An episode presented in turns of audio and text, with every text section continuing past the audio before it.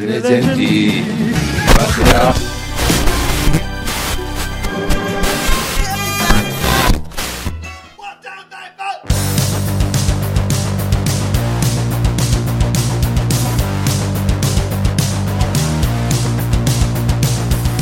Conexão Satoshi, seu podcast do Coin Times.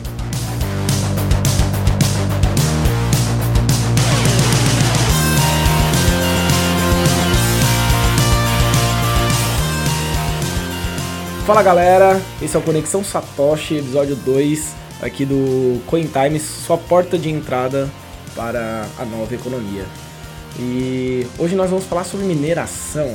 Então, hoje a gente está aqui com o Lemos. O pessoal, mais uma vez aqui, um prazer estar com vocês. Para quem não me conhece, eu sou o Rafael Lemos, eu escrevo aqui para o Coin Times e participei também da gravação do primeiro podcast.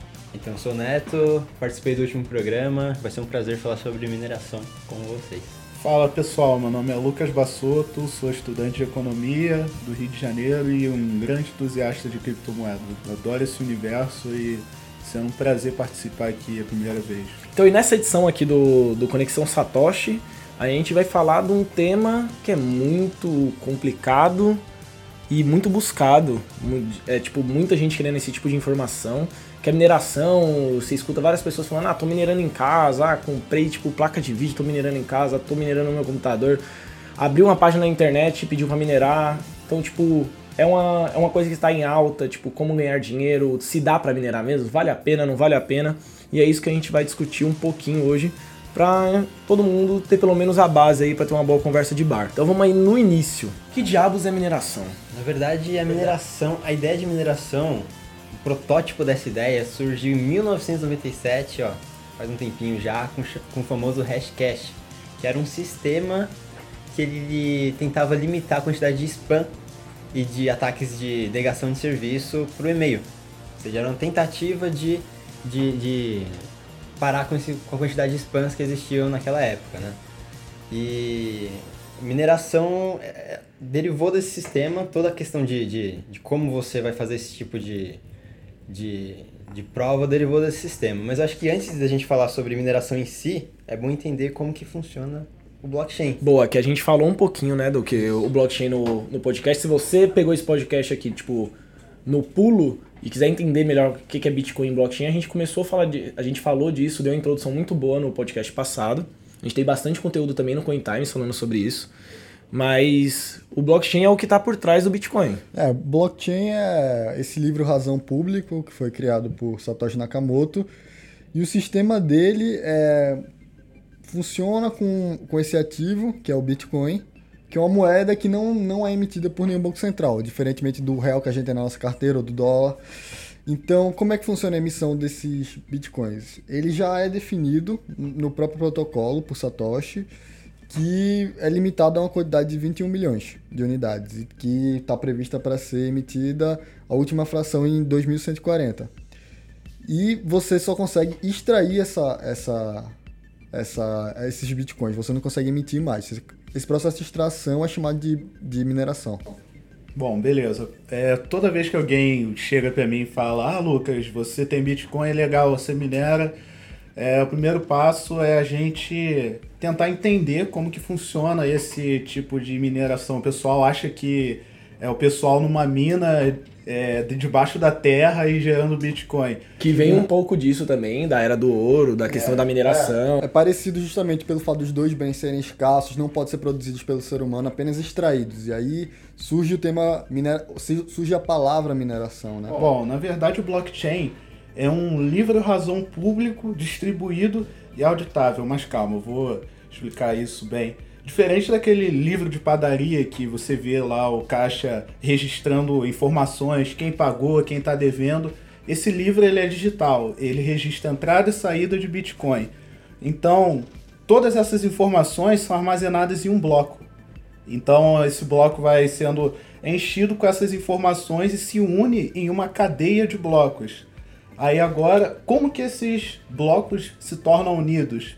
existe uma coisa chamada hash. Então, o hash, na verdade, o que, que é? É uma função matemática que, que é o seguinte, você coloca um input, você coloca, por exemplo, Rafael Lemos. Rafael Lemos vai sair um input único para o, para o Lemos. Vai sair um output único para o Lemos, ou seja, vai ter uma saída única. Você pega uma função, Lemos, função Lemos, Rafael Lemos, e você tem um output. Você pode pegar qualquer outro nome, qualquer arquivo, você vai ter uma... uma... O que, que é essa função de saída? São quantidades de caracteres, uma quantidade eu acho que 32, dependendo, depende do, da, dessa função. E ela É uma a- chave, a- né? É uma chave, é uma chave única para cada documento. E é interessante a gente pensar no seguinte, que esse bloco que o, que o, que o Lucas falou, ele é composto de algumas coisas. Ele é composto de um index, que Índice, é, né? é, é o index, é o índice que ordena, ordena a, onde estão esses blocos, sei lá, o bloco 101, bloco, bloco 1. A gente precisa de um índice para o computador organizar isso daí. O timestamp, que é o horário desse bloco, quando, quando que ele foi minerado, e, as, e os dados, são en- entradas e saídas e tal. E, mas já pensou se você, cada um pudesse escrever nesse livro, qual que seria? Sei lá, fulano de tal, o Lemos mandou uma, uma transação pro Passoto. Pô, isso, isso pode gerar um problema muito grande de spam. E aí que entra aquela ideia do hashcash, que é o quê? Usar esse hash para criar um desafio, um puzzle, para que o, o minerador ele tenha que resolver um problema para escrever nesse livro. E- É. E, que seja custoso para ele fazer isso. É, então basicamente você tem um problema matemático que é criptografado e você precisa, os mineradores, essas pessoas que têm o, programa no computador, elas precisam resolver esse problema criptográfico. E a forma que no começo muitas pessoas usavam para re, resolver esses problemas criptográficos era usando placas de vídeo comuns de computadores. E isso era lá no começo do Bitcoin e as pessoas mineravam é, e as pessoas mineravam Bitcoin em casa. Então as pessoas. Como é que funciona? Para você minerar, você precisa usar. Seu, você está usando seu poder computacional e você está competindo com toda, toda a rede. Você está competindo com todos os mineradores. A ideia é, um, é simples. A primeira pessoa a resolver esse problema matemático e conseguir validar aquele bloco de acordo com o hash recebe a recompensa, que no caso é a recompensa por criação de um novo bloco, que varia a cada 210 mil blocos é, gerados. No caso, atualmente, quem vai, o mi- minerador que primeiro valida um bloco de transações recebe 12,5 bitcoins, mais as taxas de cada uma das transações que estão contidas naquele bloco.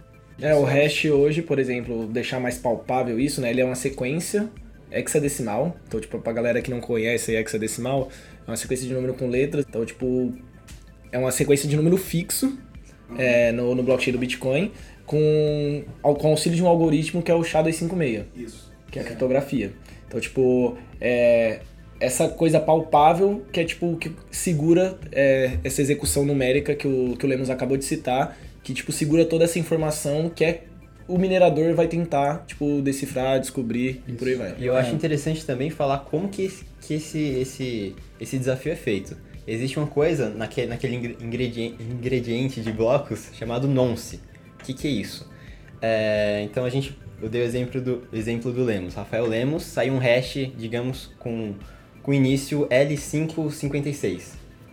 Então, esse nonce, ele faz uma soma com o Rafael Lemos e pode estar parecendo complicado, mas a gente deixa alguns links na, na descrição mostrando como que funciona.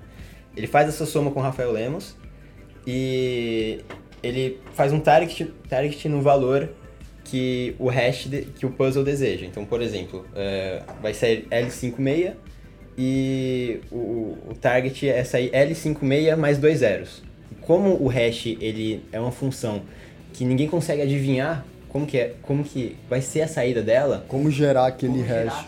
é, você precisa jogar dados, Você precisa testar várias combinações. combinações. Que entra aí a complexidade de um computador de casa, por exemplo, não poder. Hoje não tem mais uma, capaci- uma capacidade computacional, matemática, para resolver esse tipo de problema, porque você precisa de uma grande potência em questão de máquina. Que, é esse- que essa dificuldade, ele é toda vez ajustado no Bitcoin para que os mineradores, a cada 10 minutos, descubram um bloco. Então, tudo isso é feito para gerar um consenso e, e acabar com esse spam que, que, que era um problema para o desenvolvimento do Bitcoin. E, a- e- aí o que eu penso que o pessoal em casa deve estar deve estar questionando é o seguinte: ah, eu tenho um computador, a minha placa de vídeo é placa de vídeo gamer, meu computador eu montei Caramba, aqui. eu acabei de comprar a minha 80, tipo, de 4 GB. É, e aí, eu consigo minerar Não é nem se a pessoa consegue fazer a mineração em casa. se é, se é lucrativo, né? Se é lucra- lucrativo ou não. Então, vamos pensar que tipo, vamos colocar no nosso, no nosso dia a dia, Brasil, energia cara, seu computadorzinho em casa, sem ar-condicionado, naquele calor. Lemos de Recife, Eu do Rio. aquele, outro do Rio, naquele. Nossa, aquele fervo. E aí, mano, você, você fica no quarto quentinho com o computador? Cara, eu, eu não minero. É o seguinte, é... depende muito, como o Bassoso disse, depende muito de que criptomoeda. você Vamos falar de Bitcoin, minerar. que Bitcoin Vamos hoje é, Bitcoin. é, o no- é o que tá na boca do povo, Bitcoin. é o que o pessoal quer também É a saber. maior, é a mais famosa. Hoje em dia você não minera mais Bitcoin.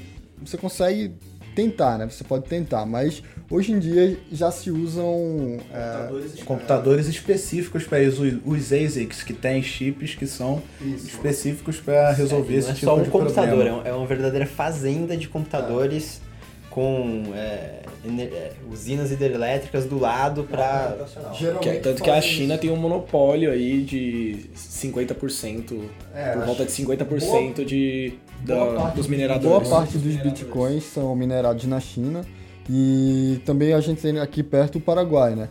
Que você tem alguns. O nome, da- o nome dessas grandes, desses grandes galpões com vários ASICs, né? Que é o, que é o nome dessa, dessas maquininhas focadas especificamente para minerar bitcoins são as grandes. Para o fazendas. pessoal entender, esse ASICs farms, né? são, são máquinas construídas próprias só para resolver Problema de Bitcoin. Problema- o E é problema caro, matemático. E é bem caro. E aí e tem galera que importa aqui pro Brasil com a intenção de minerar. Mas é, é um negócio rentável. A Bitmain, que é a principal mineradora, ela teve um lucro maior do que a Nvidia no ano passado. E fez, e fez a- as placas de vídeo dar um pump absurdo aí, porque as placas de vídeo do ano passado estavam altas. Ainda estão, né? Até hoje eu tô esperando para montar o meu PC. pra- É, como você tem várias criptomoedas, existem criptomoedas que você só consegue, por exemplo, minerar usando placa de vídeo comum e não pode usar ASICs. Mas não é o caso do Bitcoin. Mas você- você- existem criptomoedas que, que são apenas via, via a placa de vídeo. E aí acaba que essas pessoas compram essas placas de vídeo justamente para minerar. E aí, inclusive eu vi uma reportagem recentemente que os gamers estavam revoltados. É lógico, tipo, você história. pensa, eu, sou- eu quero jogar, eu só quero jogar, eu quero uma placa de vídeo barata. E por conta do Bitcoin e da tecnologia que tá chegando agora, que é nova no mercado, o preço das placas de vídeo todas sobem, e aí?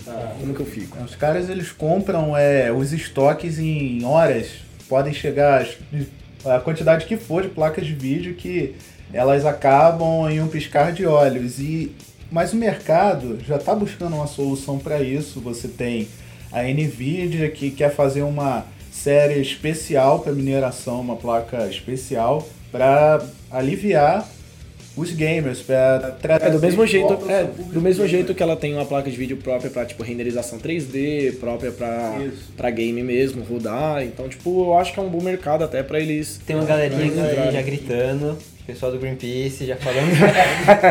É, então, bo- bom que você tocou nesse assunto, Neto, porque, tipo, saiu na BBC, tipo, acho que foi em fevereiro, fevereiro ou março, é, falou que a mineração do Bitcoin esse ano deve consumir mais energia do que todas as casas da Islândia.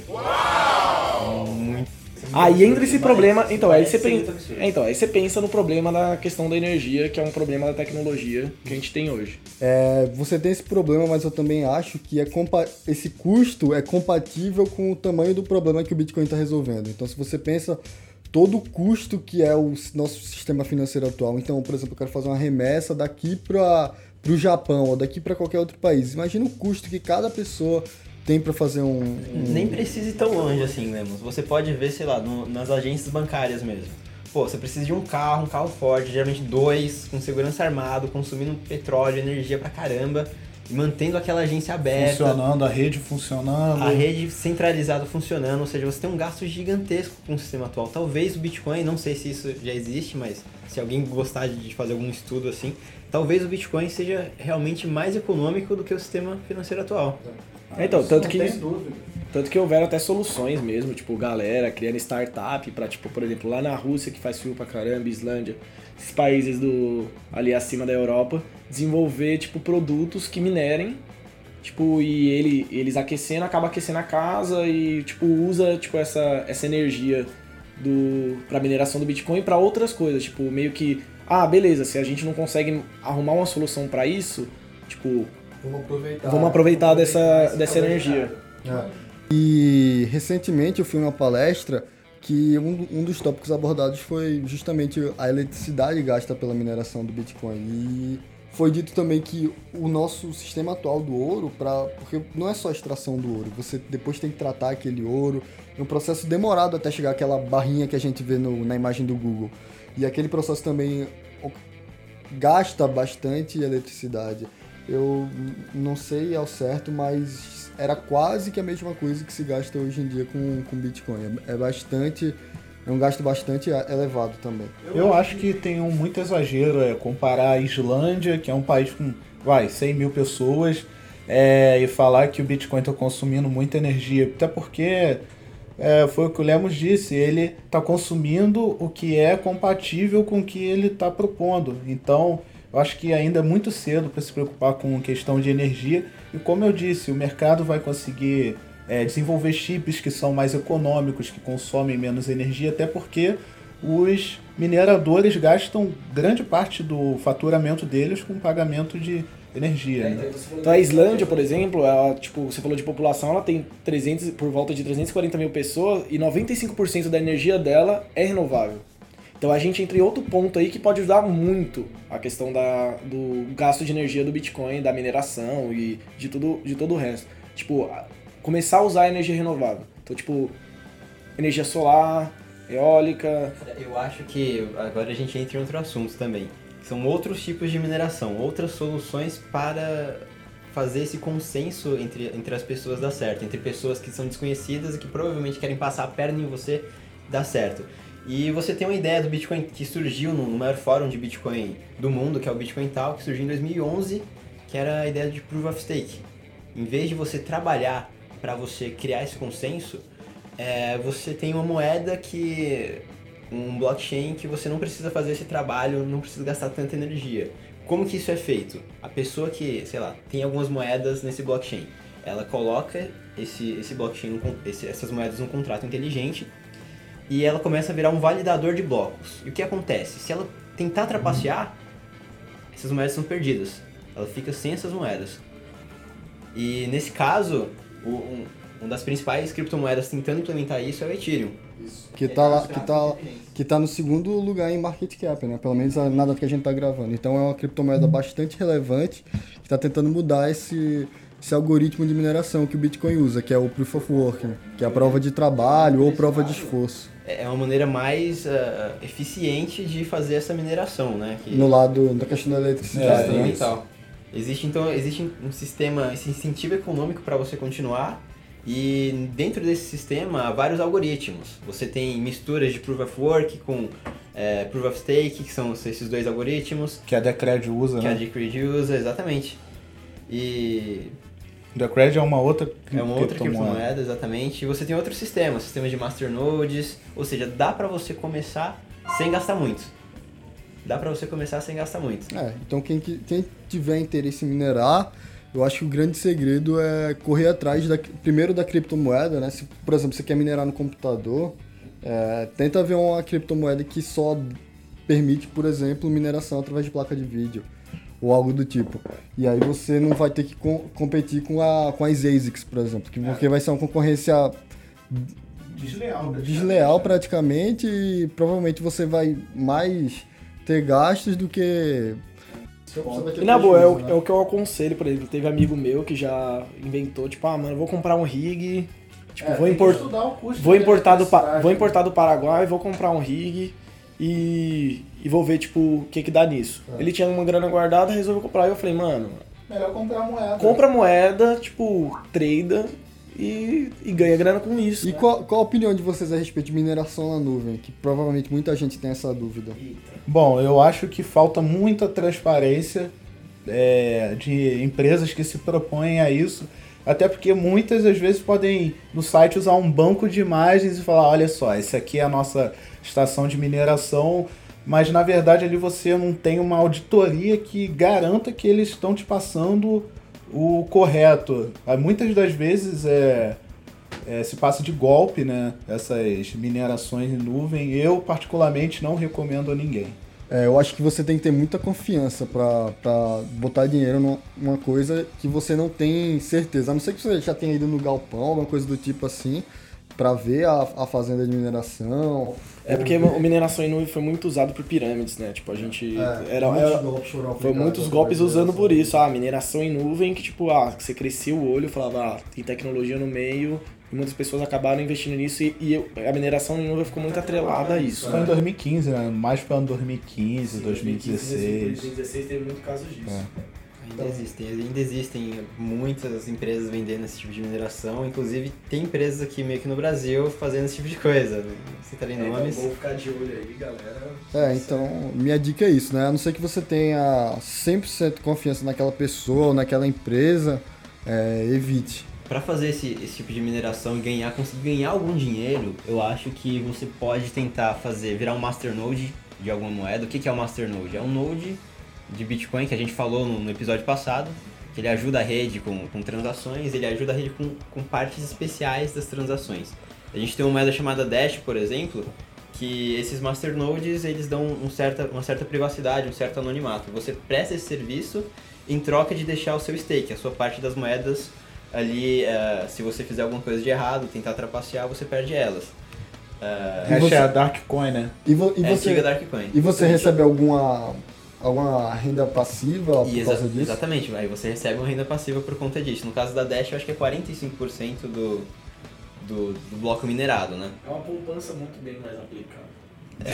Você deixa a grana Então seria meio que um dividendo por criptomoedas. É, não tanto um dividendo, porque assim, você tá, você tá usando é, o seu poder computacional, você tá usando. Você ainda deixa sua máquina. Deixa sua máquina ligada, exatamente. Você deixa suas moedas reféns nisso. Eu acho que a Dash. Tá. O tempo? Pode terminar. Tá bom. Eu acho que a Dash não tem esse sistema de, de você perder tudo, mas você é meio que banido, alguma coisa assim. Tem um site que eu quero indicar, inclusive, que é o masternodes.online. Você vê quais moedas você pode fazer isso. Interessante. Então, gente, é, esse foi o, o podcast sobre mineração. Acho que a gente falou bastante aí, deu pra entender. Tudo que a gente falou aqui no, em referência, post, conteúdo, nomes, a gente vai deixar também aí no, no corpo do post no Coin Times. E Bom, queria dizer que se alguém tiver alguma dúvida ou tiver alguma sugestão de tema, é só comentar aí embaixo é, ou mandar um e-mail pra gente. A gente tem nossas redes sociais também, é só você entrar em Tá contato. na página lá no Messenger. Se você também quiser enviar algum conteúdo, é só seguir ali nossa, nossa página, dar uma olhada como é que faz e a gente pode até publicar um texto seu aqui no, na- no CoinTimes. Então é isso, gente. É, fiquem ligados que o, esse podcast é de 15 em 15 dias. Então, tipo, a gente sempre com conteúdo relevante aí, é, tentando trazer o melhor de conteúdo pra vocês aqui nesse formato. O próximo assunto é, tipo, moeda. A gente vai discutir aí o que é moeda. Eu adoro esse assunto. Então, Bitcoin realmente se o Bitcoin realmente é moeda, a gente vai... Polêmico. Polêmico. O próximo vai ser bem polêmico. Vai, vai ter gente saindo na porrada aqui na mesa. Vai ser, vai ser bem interessante. Então, até a próxima e tchau, tchau. Valeu, pessoal. Valeu.